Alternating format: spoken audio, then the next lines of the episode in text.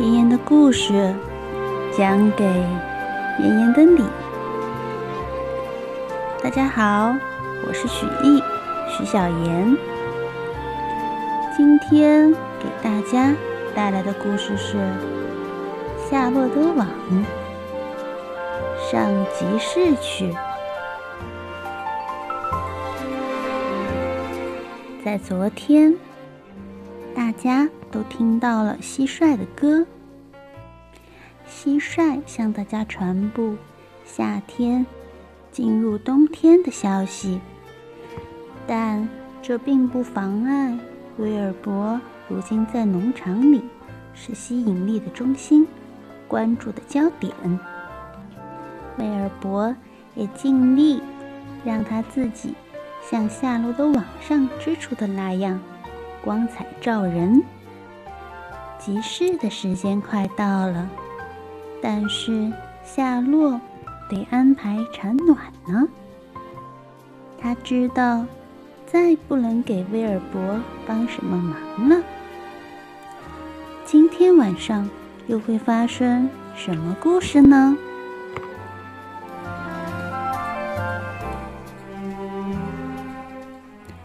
上县里集市去的前夜，大家都早早休息了。福恩和艾弗里八点钟就上床。艾弗里做了个梦，梦到费里斯转轮一下子停了，他正坐在转轮最顶上的一个箱子里。福恩也做了梦。梦到自己在高空的秋千上作呕。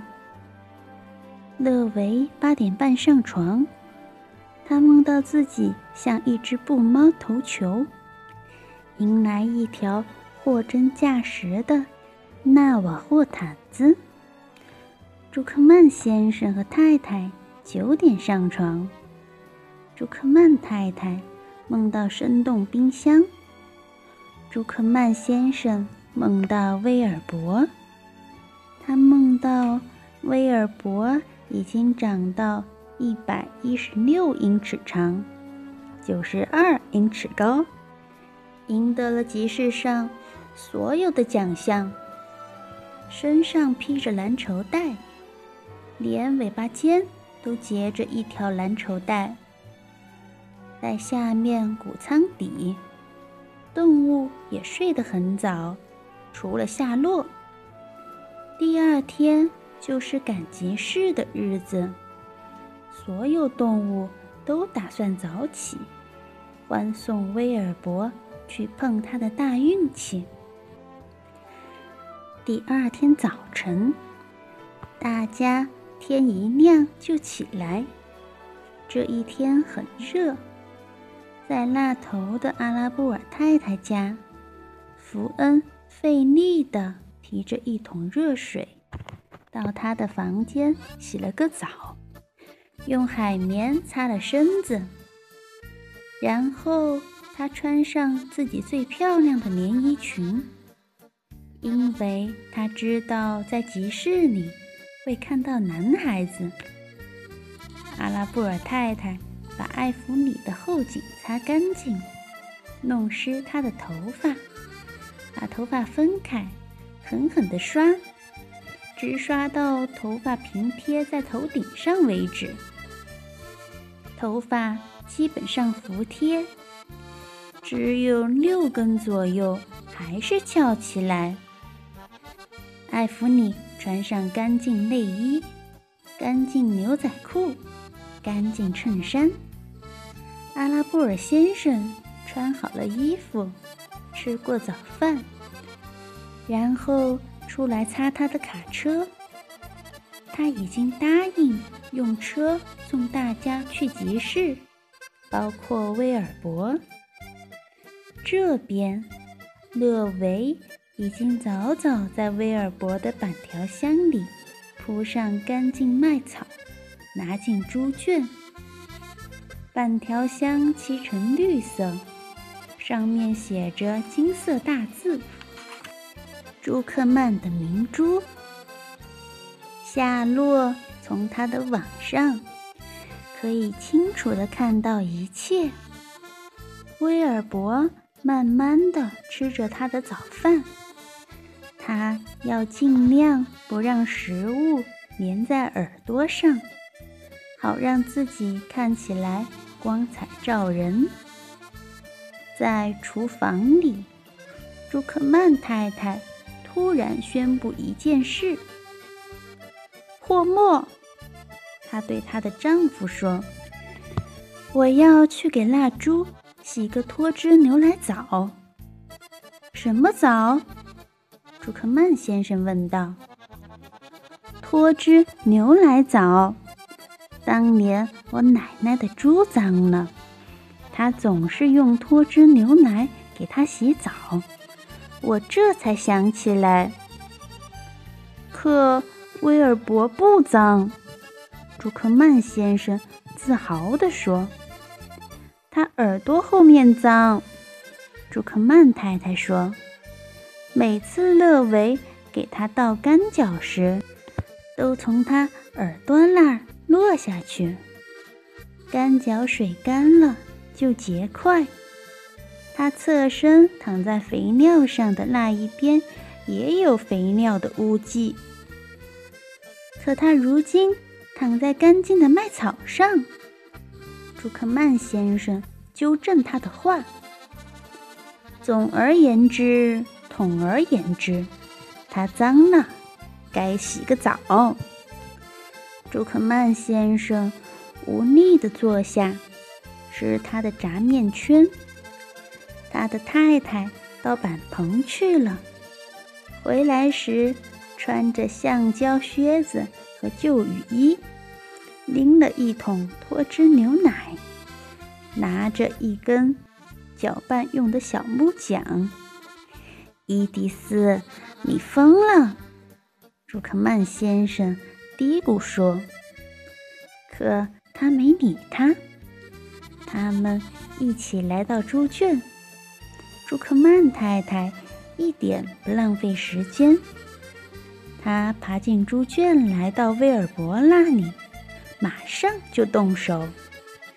她把木桨放进牛奶里浸湿，擦威尔伯的全身。那些鹅围上来看热闹，大羊、小羊也是。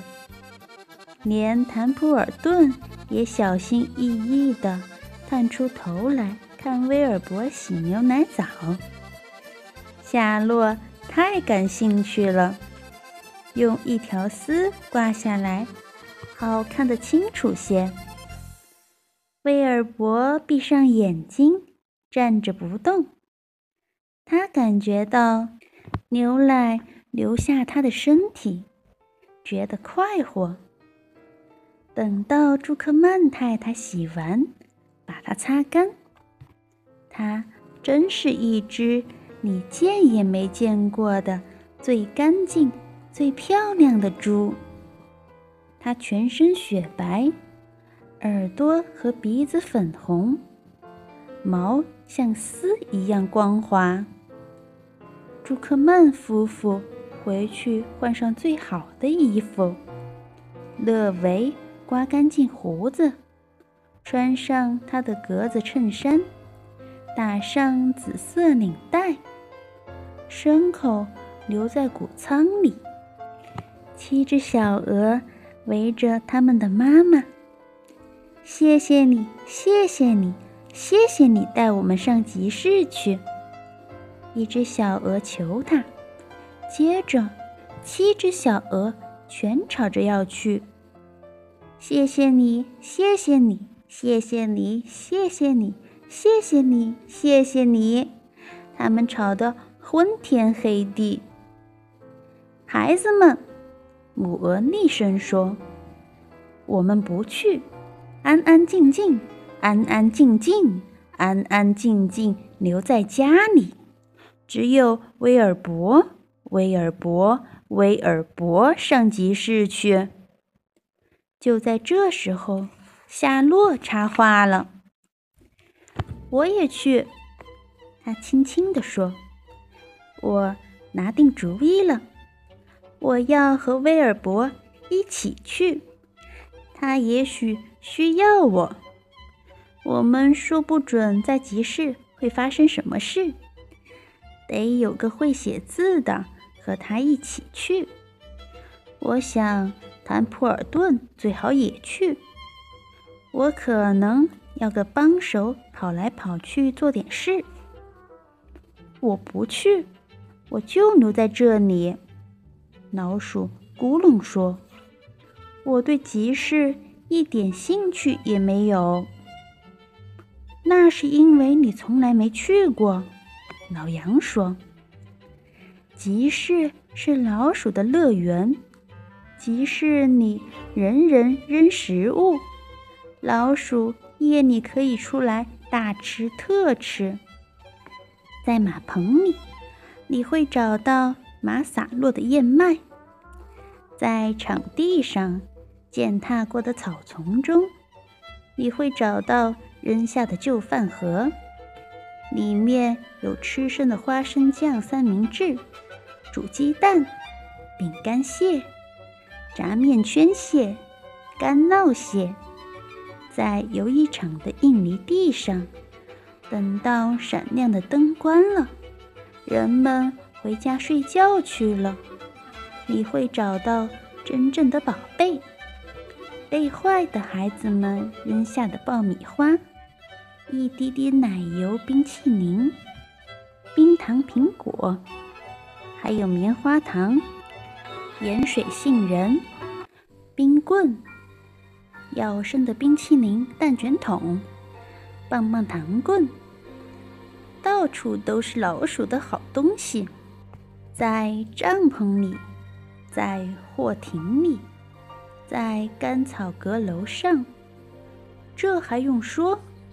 集市上留下了足够的让人恶心的食物，够大队老鼠吃个痛快了。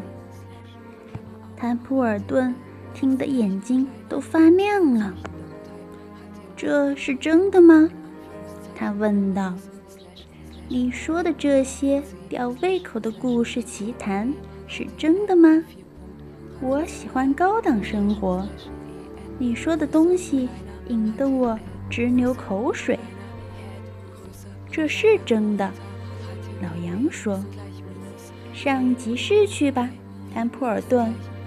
你会发现，集市的东西好的，你连做最疯狂的乱梦时。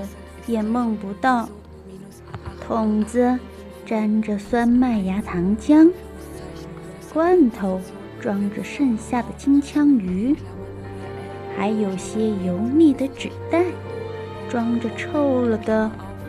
够了，够了！坦普尔顿叫道：“不要再说下去了，我要到那里去。”很好。夏洛对老杨眨眨眼睛说：“现在时间不等人，威尔伯很快就要装箱出发。坦普尔顿和我必须这就进板条箱里躲起来。老鼠一分钟也不耽搁。他爬到板条箱那里，从板条间。”钻了进去，用麦草把身体盖住，不让人看见。好，夏洛说：“我接着来。”他吐出一根长丝，飞过去，轻轻落到地上，然后他爬上箱子，躲到顶板上的一个结孔里。老杨点点头。一箱多奇妙的货物啊！他说：“那个横幅应该写成‘朱克曼的明珠’加两个偷乘者。”小心，人们来了，来了，来了！公鹅叫道：“安静，安静，安静！”阿拉布尔先生。握住大卡车的方向盘，慢慢的倒车。朝谷仓院子开来。勒维和朱克曼先生走在车旁边，福恩和艾弗里站在车厢里，靠着侧板。听我说，老杨悄悄对威尔伯说：“当他们打开板条箱让你进去的时候，你要挣扎，不要乖乖的去。”猪给装上车时，总是要反抗的。我一挣扎，身子就会弄脏的。威尔伯说：“别管这个，你照我说的做，要挣扎。如果你毫不反抗，乖乖的进百条箱，朱克曼先生会以为你中邪了。”他会不敢上集市去的。潘普尔顿从麦草里探出头来，该挣扎你就得挣扎，他说。不过请好心记住，我躺在木箱下面这里，我不想给踩着，或者给踢脸，或者给压了。或者给撞了，或者给踏扁，或者给顶了，或者给挤伤，或者给弄破皮，或者给吓着了，或者给瞪了。就是他们把你推进去的时候，请动作小心些，光彩照人先生，拜托，拜托。别想了，坦普尔顿。老杨说：“把你的脑袋缩进去。”他们来了，做出光彩照人的样子。威尔伯，躺地，下落，欢呼捧场。你们这些鹅！卡车慢慢的倒过来，开到猪圈旁边停下。阿拉布尔先生关掉发动机，下车，绕到后面，放下尾板。那些鹅发出欢呼声。阿拉布尔太太下了车，福恩和艾弗里跳到地上。朱克曼太太从家里走过来，人人排在围栏边，等待着欣赏威尔伯。和那漂亮的绿板条箱的时刻到来，没有人知道，板条箱里已经装着一只老鼠和一只蜘蛛。那是王牌猪，阿拉布尔太太说：“他了不起。”勒维说：“他光彩照人。”福恩说着，想起。他出生的那一天，真好。朱克曼太太说：“他到底干干净净、光光亮亮了。脱脂牛奶的确有效。”阿拉布尔先生仔细看威尔伯，不错，他真是只了不起的王牌猪。他说：“真难相信。”它是一窝猪里的落脚猪。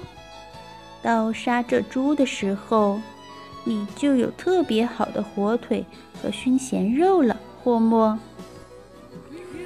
威尔伯一听这话，心脏都几乎停止跳动了。我想我要昏倒了。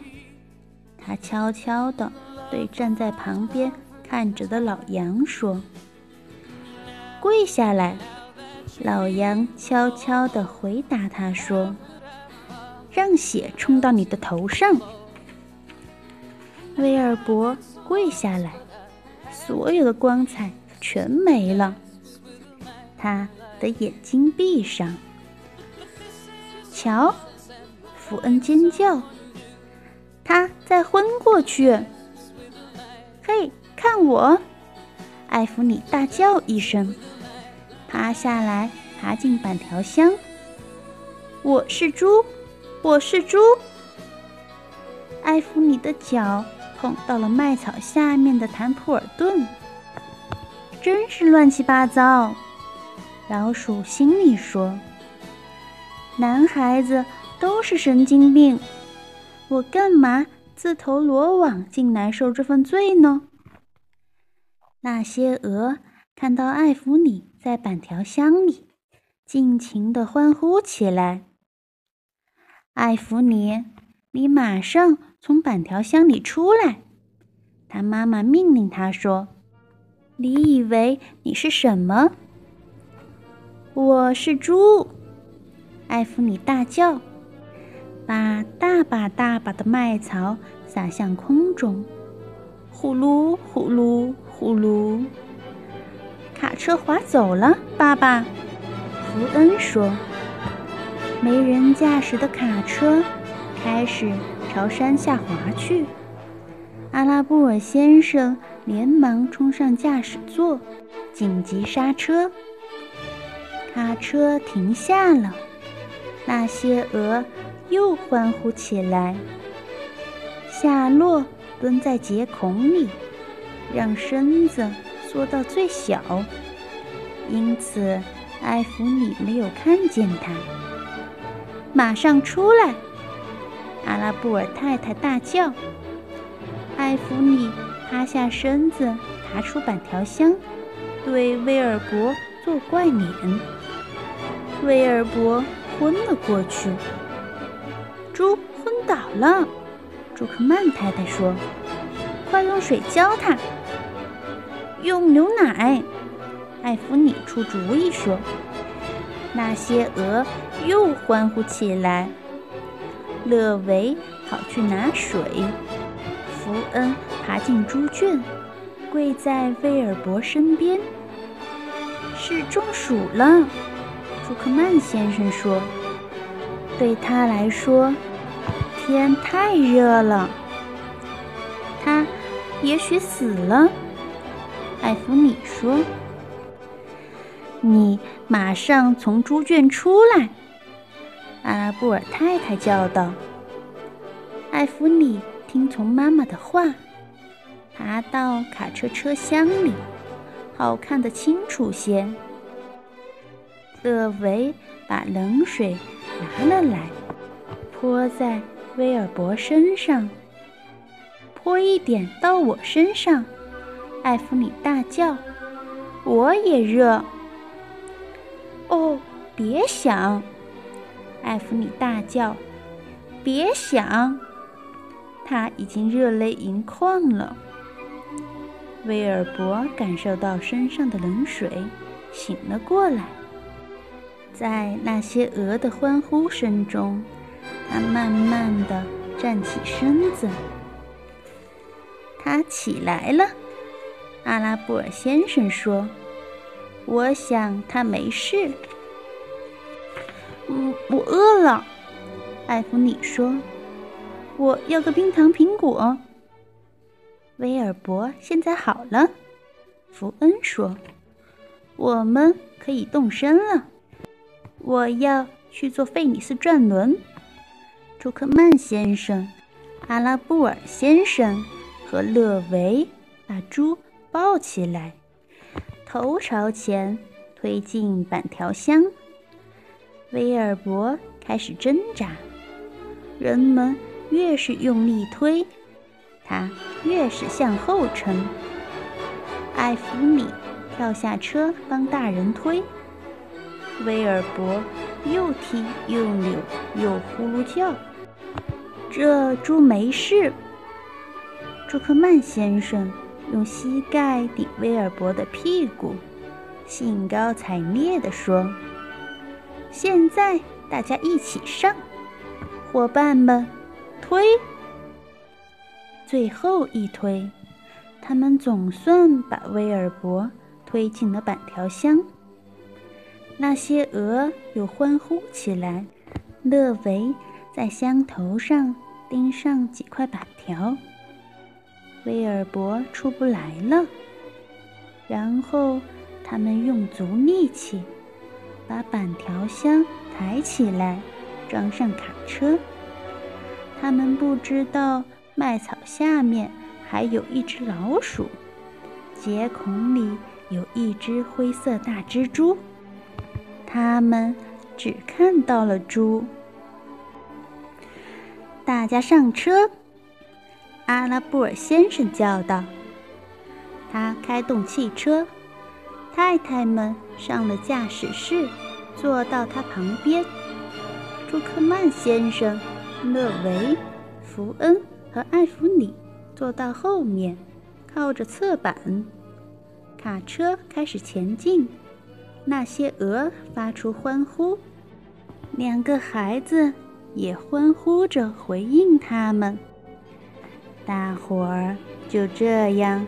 上集市去了。